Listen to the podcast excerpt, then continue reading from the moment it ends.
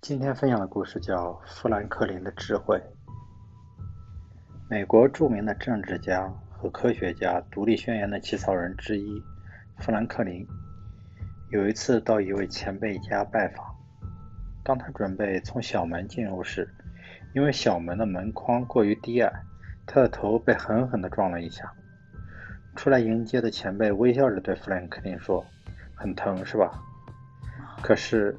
这应该是你今天拜访我的最大收获。你要记住，要想平安无事地活在这人世间，你就必须时时刻刻记得低头。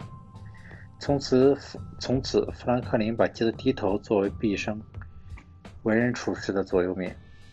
虽然我们都是凡人，与富兰克林不能相提并论，但也应该时时刻刻学会低头，懂得低头，敢于低头。生命的重荷负载过多，就一低就低低头，卸去那份多余的沉重。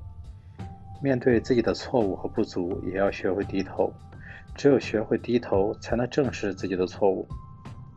民间有句非常贴切的谚语：“低头的是稻穗，昂头的是篦子。”越成熟、越饱满的稻穗，头垂得越低。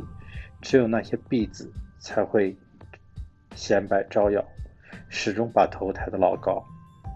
智慧语录：谦虚时你能看见别人的好，感恩时你会明白自己什么都没有。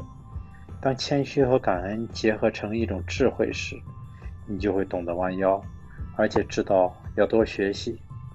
记住，在你弯腰且明白自己什么都没有时，你已经有更多的空间得到更多。